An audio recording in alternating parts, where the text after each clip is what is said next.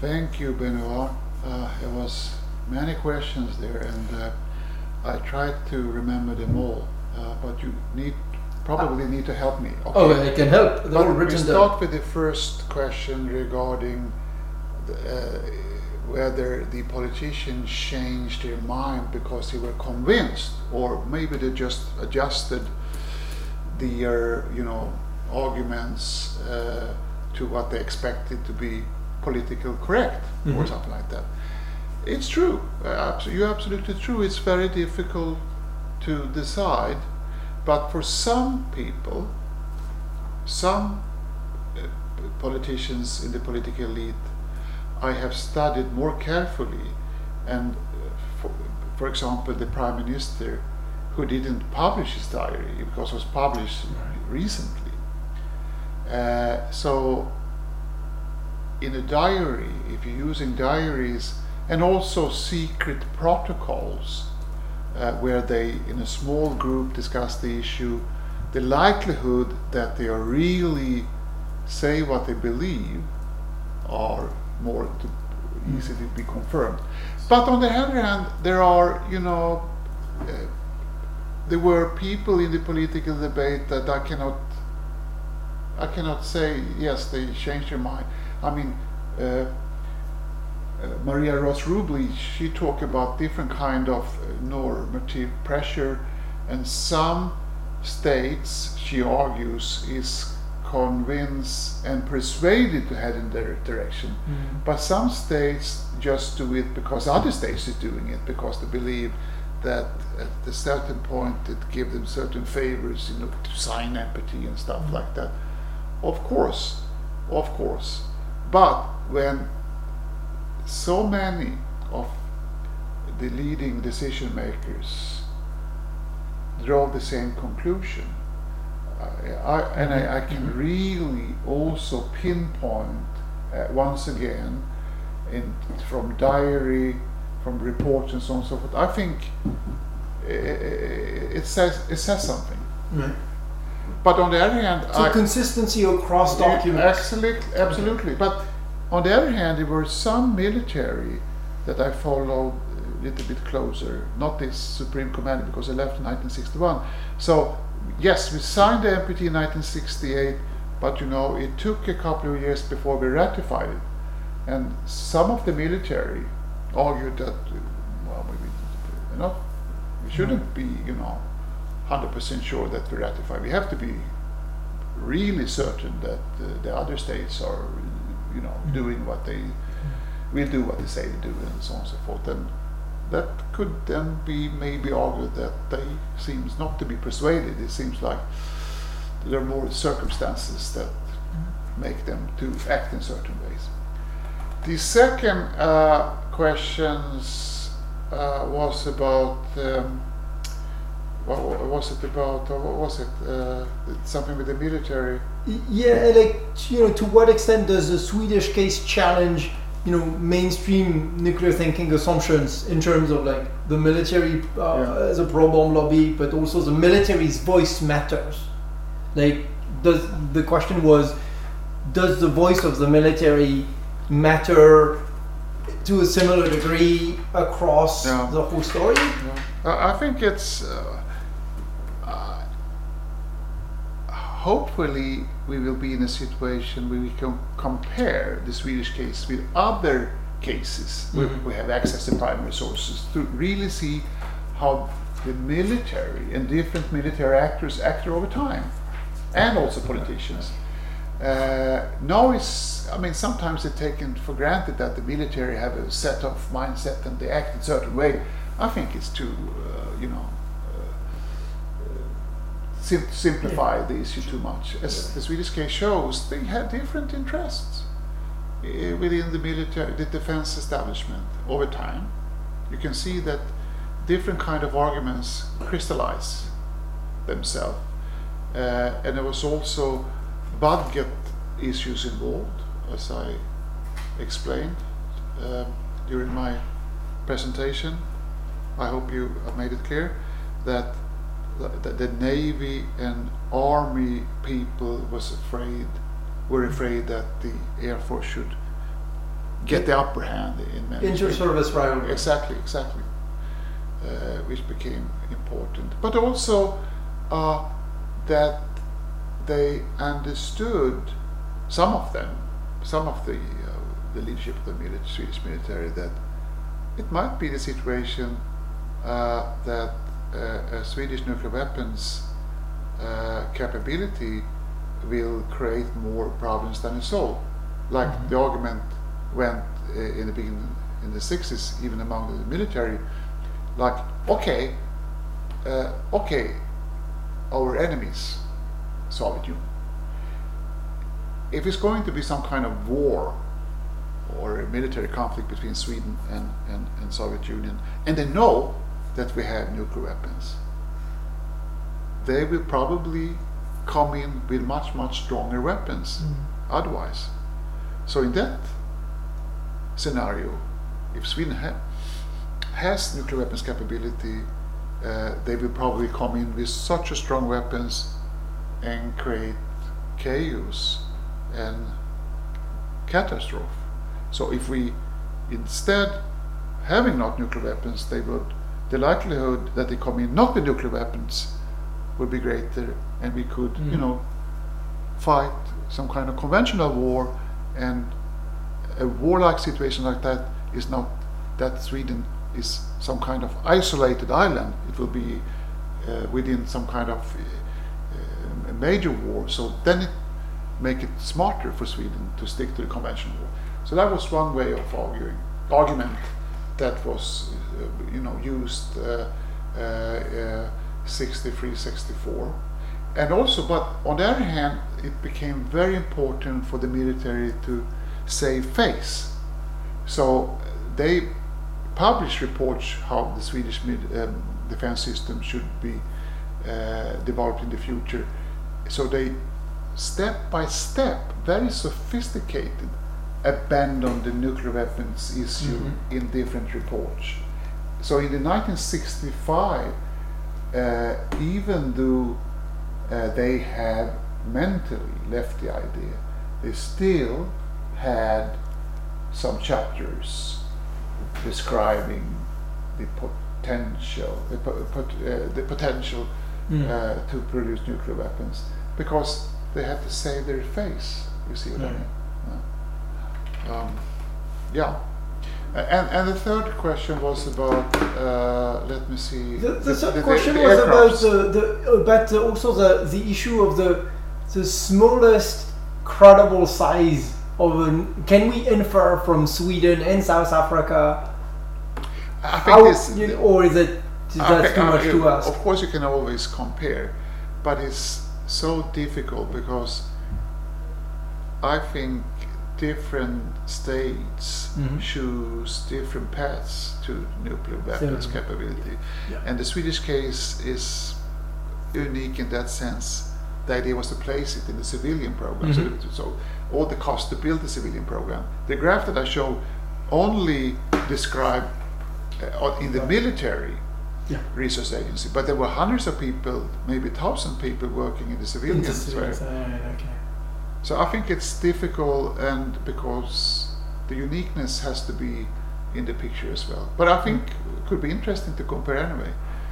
Um, Yeah, just the planes. yeah, and the planes. Yeah, no, I mean, I didn't mean that these planes were uh, uh,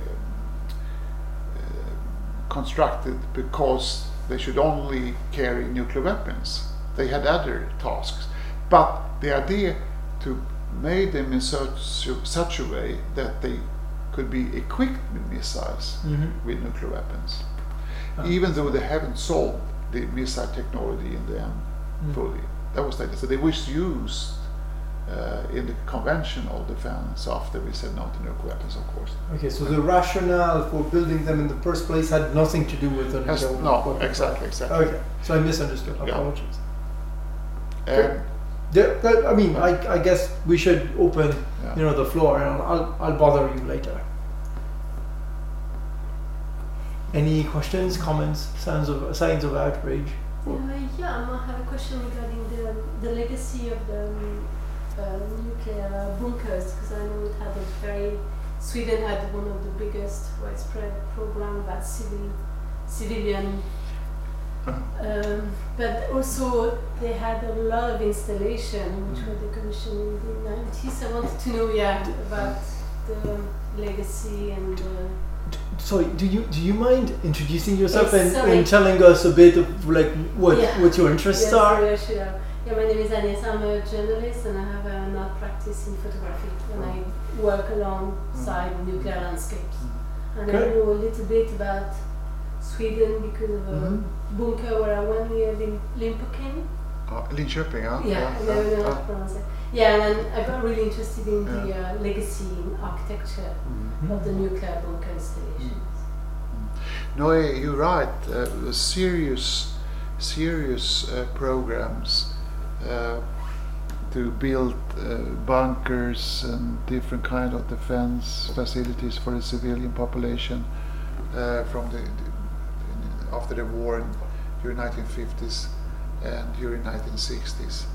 But um, you know, the uh, the, the politicians, not only politicians, the Swedish society, I might say, came to the conclusion in the beginning of 1960s that hmm, can we really use these bunkers in a nuclear war? So they started to have different kind of evacuation plans, contingency plans. Uh, if you're going to be a nuclear war, you couldn't protect yourself. So they started, and they had a couple of uh, um, evacuation exercises uh, in Stockholm, I think Västerås, maybe in Linköping, I don't know, where it's as soon as, as quick as possible, get the people out of the big cities. Uh, Yeah, I was more interested in the military, not so much the civilian. Okay, oh. Of the legacy. No, no, no. these But, but the military, yeah, sure. There's um, there's been some research about it, and you probably know about it. But uh, there are a couple of uh, historians, uh, especially one. I can't remember. I think his name is K- Kroberg. I can, if you're interested, send you uh, references. Who made a study on all, all the installation that was constructed during the Cold War. But it was very, very ambitious plans, and uh, there is a in funny story, an anecdote when Winston Churchill visited Sweden. I think it was sometime in the beginning of 60s or the end of 1950s or so. Uh, and he, he, they took him to one of these bunkers and for the civilians, civilians.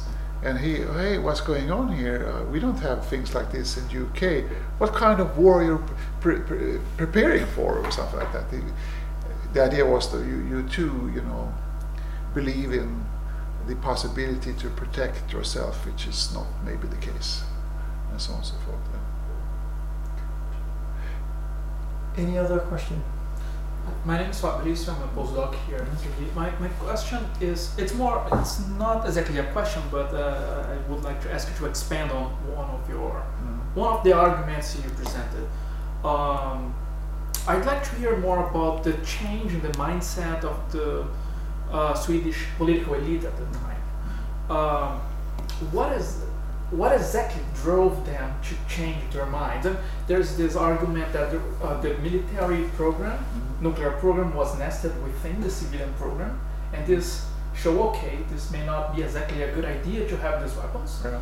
Uh, but uh, what kind of arguments or debates that happened at the time uh, among or uh, the, the elites, uh, political elites in Sweden? I- i- If you found something in the I found a lot, and uh, I have a PhD candidate uh, working with me in uh, Stockholm University. She will look into this more in detail um, because uh, the uh, here you see the lady in the middle, Inga Thorsson, uh, the chairman of this Swedish Social Democratic Women Federation. They became very, very, very active, and she was very, very strong in her criticism and uh, collaborated with foreign peace uh, movements, uh, Swedish uh, peace movements, party groups. She published articles and others, thousands of articles were published. And the arguments, there was many different kind of arguments, but uh, her main arguments was about Sweden has a certain legacy that we should not promote, you know, war like um, uh, technology. We have been a neutral country for so many, many years. We have acted as a mediator in, in conflicts and so on and so forth. So it's our mentality not to build nuclear weapons. Uh, the nuclear weapons will create vulnerability, increase the vulnerability, and it's costly. Uh, we can and we can never protect ourselves. And there was also also a, a bunch of technical arguments. Uh, of course, cost a lot of capital, uh, difficult, uh, never can never be used, and also when the intercontinental missile technology started to be an issue of debate and presented in Russia and United States.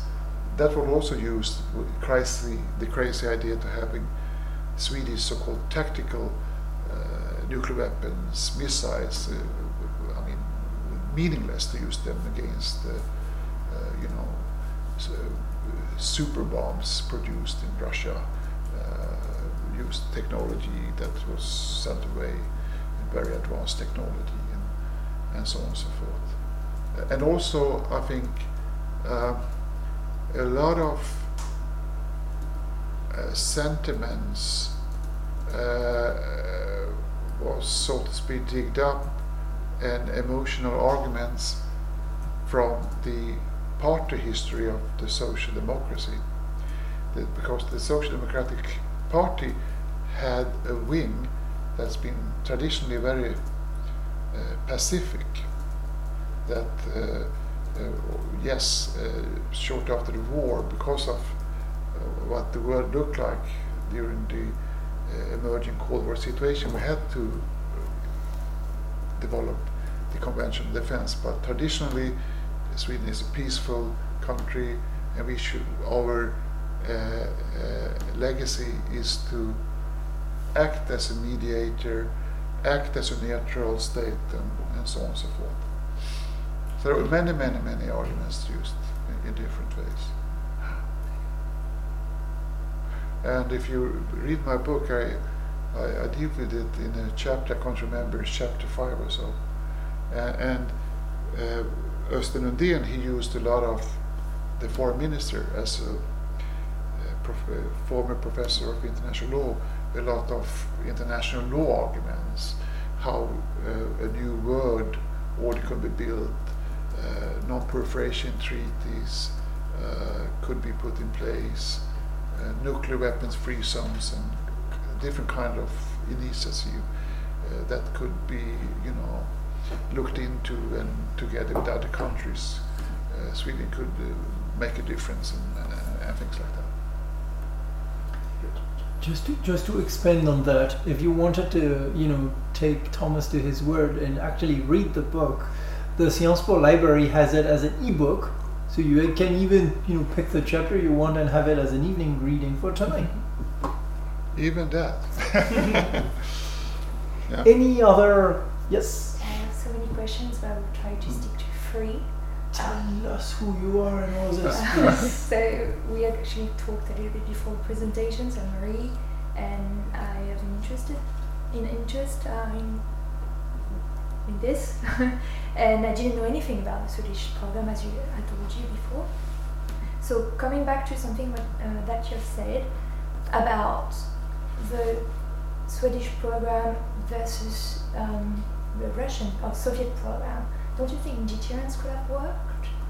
because this is the position. I, I know what you're going to say, but uh, no, I, I, want to have a, the Swedish position because I want to understand. Because France's position was, I mean, of what I understand, was to deter deter um, Russia or the Soviet Union. So I want, I would like to, to have your opinion and on that. Second point was something related to it. Uh, I read um, like a few days ago that um, in Sweden uh, they started to to give some prospectus posters on how like how to react to an invasion. So like to know um, Mm. what's the feeling, the security environment, etc. in Sweden, Mm. because it's not something that I know, and I was um, I don't know. It was curious to to see that today. Mm. We're not in Cold War, so. Mm. And my last question is about the two reactors you talked about, Yeah. heavy water reactors. What happened Yeah. to, to those reactors? Yeah. It. Because I don't think you, you said No. a word no, about it. So No. Uh, good this one is questions. great. I think it's quite simple. Yeah, uh, uh, thank you. Good questions. The first question is about deterrence. No, uh, my conclusion is that the political elite of Sweden at that time, in the end of 1960, came to the right conclusion. I think it would have um, increased the vulnerability, uh, and uh, I don't see that. Uh, I couldn't. I, I cannot see that as that could have been working as what you present as a deterrence in the Swedish case. But I think the France case is different in many respects, but I don't want to go into that here. The second question I think is very interesting. The leaflet. is true for uh, soon the leaflet is produced but not distributed now because during the Cold War it, a leaflet uh, was distributed to all households of Sweden with the title If There Will Be a War, How We Should Act as uh, Private Persons about, uh, you know, bunkers, protection uh, installations, and to have some uh, water uh, in bottles and have some food and uh, how you could uh, to get energy if the heat heating system doesn't work. Uh, if it's going to be a cyber cyber attack, how to get the information and so on and so forth.